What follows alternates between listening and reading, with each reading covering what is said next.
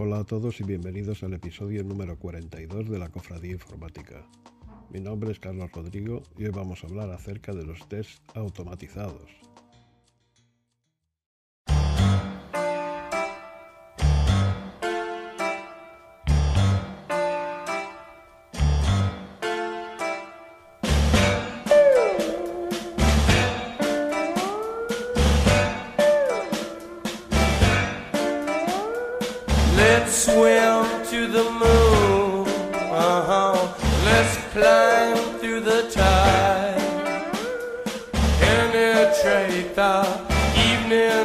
Santa City.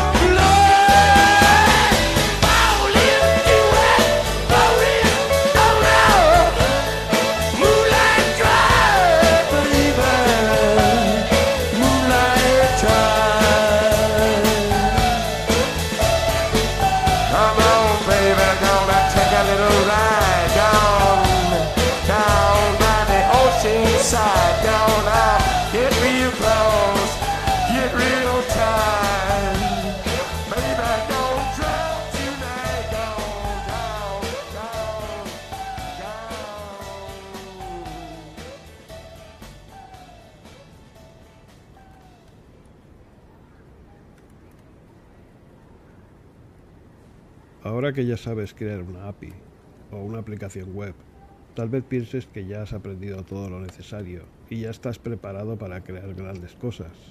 Bien, no es así. Aún deberás aprender unas pocas cosas más, y una de ellas son las pruebas automatizadas. Cuando empieces a desarrollar software, uno de los conceptos con los que vas a estar más en contacto es el de error o bug.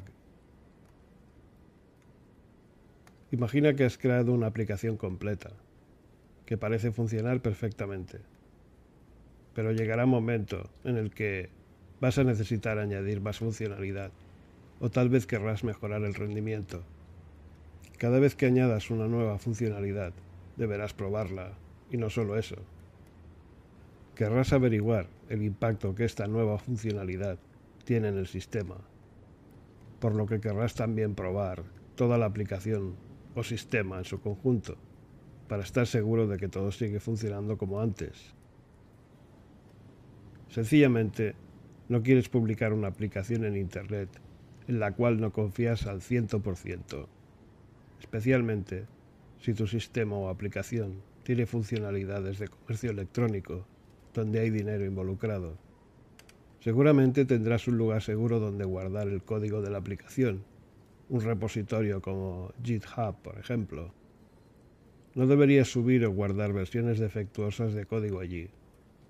Guarda solo versiones estables o con funcionamiento garantizado, si lo prefieres. Y aquí es donde podemos introducir el concepto de test de regresión o regression testing. Quieres estar seguro de que tu aplicación no experimenta una regresión en fiabilidad o en eficiencia.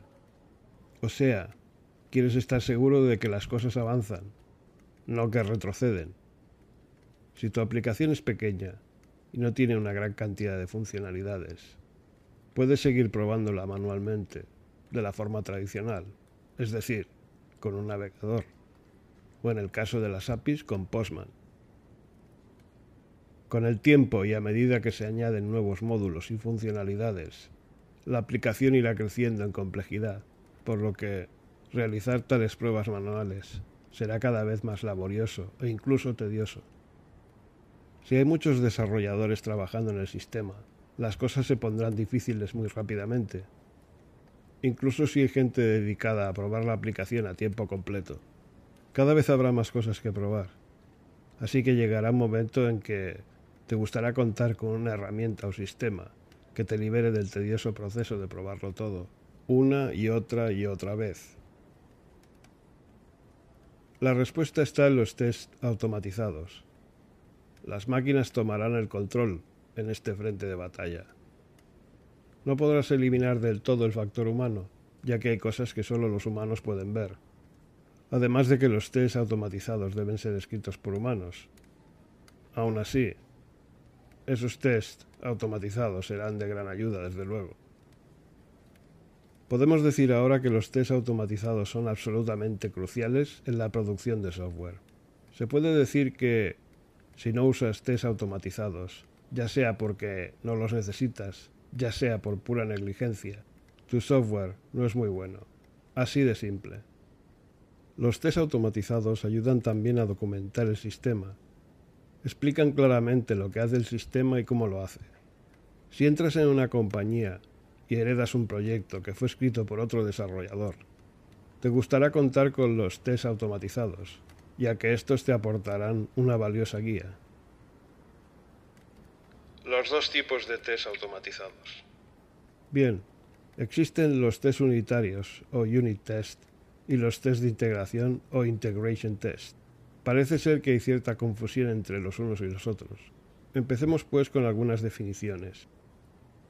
Creo que la traducción al español de unit test no es la más afortunada, en mi opinión.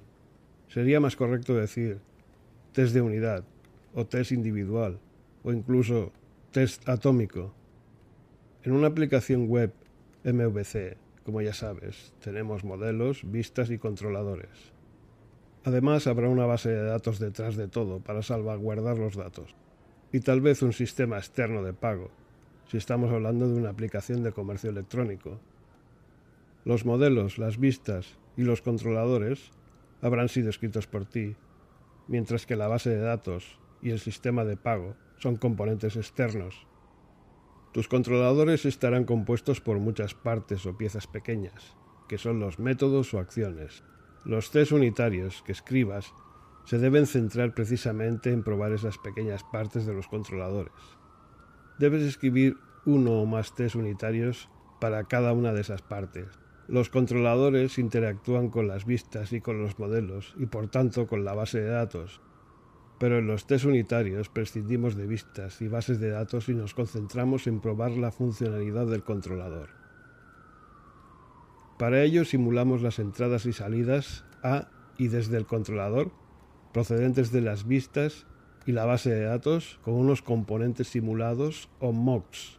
Una vez somos capaces de simular el contexto de ejecución de los métodos de un controlador, estamos en condiciones de escribir un test unitario que probará un método en particular del mencionado controlador, de forma aislada.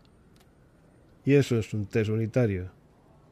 Los test unitarios son también métodos que se organizan o compilan en clases. Por cierto, voy a hablar más acerca del concepto de mocking o simulación en un próximo capítulo. Test de integración. Si le preguntas a varios desarrolladores, cada uno te dará su definición acerca de lo que son los test de integración. Yo te voy a explicar la que más me gusta a mí. Al contrario de lo que ocurre con los test unitarios, los test de integración interactúan con los diversos apartados o componentes de una aplicación. Es decir, con las vistas, los modelos, los controladores, la base de datos y los componentes externos como los sistemas de pago, todo a la vez. Por ejemplo, entrar en la página de un producto, seleccionarlo, ponerlo en el carrito de la compra y comprobar que el producto realmente está allí, sería un test de integración típico. En este ejemplo hay varios niveles y componentes del sistema involucrados, no solo los controladores, y podrías interactuar con la base de datos real, o al menos con una copia idéntica en funcionalidad a la que hay en producción. Los tests de integración tienen la capacidad de recrear fielmente el contexto de ejecución en el mundo real de una aplicación. Desventajas de los tests unitarios. Toda técnica tiene su ventaja y sus desventajas. No existen las soluciones perfectas. Veamos en primer lugar cuáles son las desventajas de los tests unitarios. Hay dos desventajas principalmente. La primera es que no testean o prueban el contrato. ¿Qué quiere decir esto? Cuando una vista le envía datos a un controlador, lo hace respetando una serie de reglas, es decir, le tiene que enviar los datos al controlador en un determinado formato, con unas determinadas propiedades. Lo mismo ocurre cuando un controlador le envía datos a un sistema de pago externo. Debe hacerlo siguiendo también unas reglas. Estas reglas son el contrato mencionado. Y ese es el problema con los test unitarios. No prueban esas interacciones entre sistemas o al menos no deberían hacerlo, ya que si lo hacen ya no son test unitarios, por definición. En cambio, los test de integración sí que prueban el contrato. La segunda desventaja es que los test unitarios te obligan a crear esos contratos, claro. Es decir, tendrás que reescribir ciertas partes de tu código dentro de un determinado test solo para hacer que éste se pueda ejecutar convenientemente. Algo que vas a encontrar muy molesto. Y otra vez, esto no ocurre con los test de integración ya que estos no prueban partes concretas, sino hilos de ejecución o casos de uso de la aplicación. Por cierto, si tu aplicación no es modular, es decir, no hay una separación clara de cometidos y la funcionalidad está mezclada, los test unitarios te van a ayudar a darte cuenta de eso. Desventajas de los test de integración. En algún momento de tu carrera tal vez te hagas a ti mismo la siguiente pregunta. ¿Podría usar solo test de integración? ya que estos lo prueban todo, no solo partes concretas, y así me ahorraría un buen trabajo, el trabajo de escribir los test unitarios. Es una buena pregunta, pero los test de integración tienen sus desventajas también, tres concretamente. La primera desventaja es que son más caros que los test unitarios. Emplean más tiempo y recursos que los test unitarios que se ejecutan rápidamente, ya que cargan en memoria no solo la aplicación, sino todos los recursos que ésta necesita, incluyendo la base de datos. En otras palabras, en el tiempo que tarda en ejecutarse un test de integración, puedes ejecutar cientos de tests unitarios. Esto es importante, ya que cuando estás desarrollando software, quieres que los tests se ejecuten lo más rápidamente posible, especialmente si tu proyecto está sujeto a la integración continua, un concepto del que hablaré más adelante. Son caros también porque son frágiles, es decir, dependen de muchas partes móviles, como por ejemplo base de datos, sistema de pago, navegador, APIs, recursos de red, etc. Contra más recursos y partes involucradas, más cosas pueden fallar al ejecutar un determinado test. Y son caros también porque es más duro y complicado escribir un test de integración que un test unitario, debido a los recursos involucrados que acabo de mencionar. La segunda desventaja es que los test de integración no pueden simular errores, ya que trabajan con bloques muy grandes de la aplicación. Los test unitarios sí pueden hacerlo. La tercera desventaja es que los test de integración no te dicen dónde exactamente está el problema. Los test unitarios sí lo hacen. Conclusión. Debido a que cada tipo de test tiene ventajas y desventajas, la conclusión lógica es que debemos usar los dos. Deberemos combinar ambos sabiamente. Y ahí es donde entra en escena el valor de la experiencia. Este tema da mucho de sí, por lo que volveré a hablar acerca de los test próximamente para dar detalles acerca de su implementación.